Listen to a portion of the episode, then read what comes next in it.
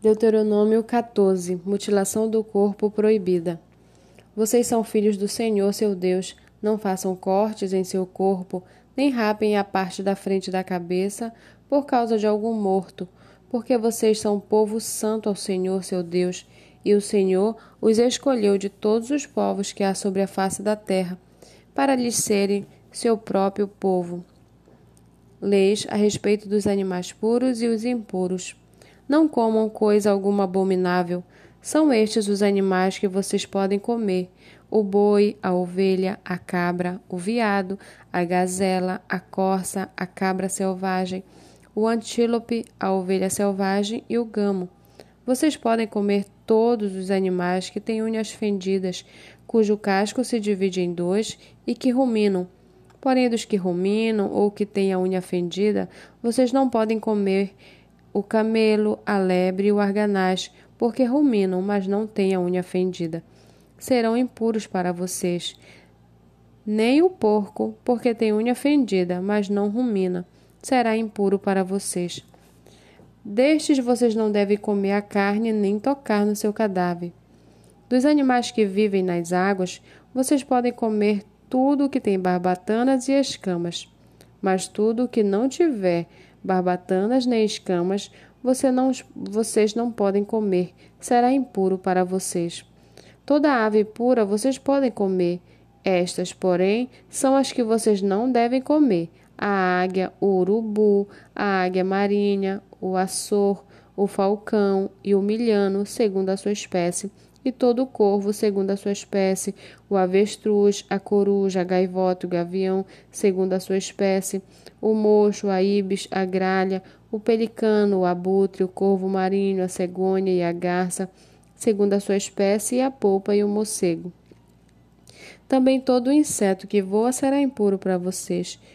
Não se comerá.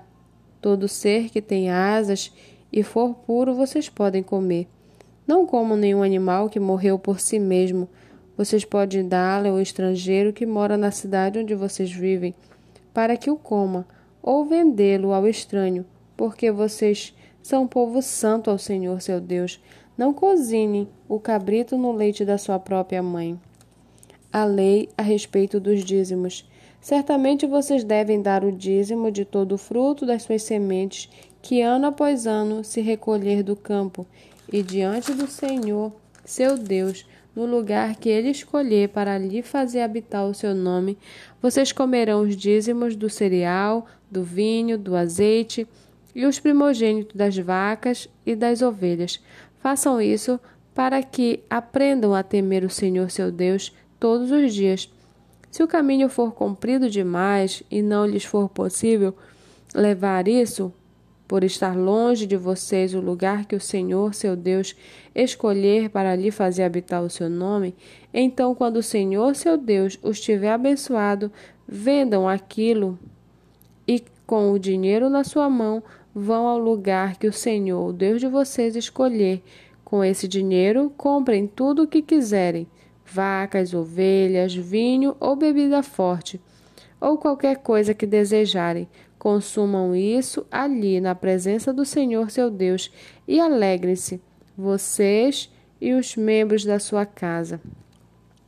Porém, não desamparem os levitas que moram nas cidades de vocês, pois não têm parte nem herança com vocês.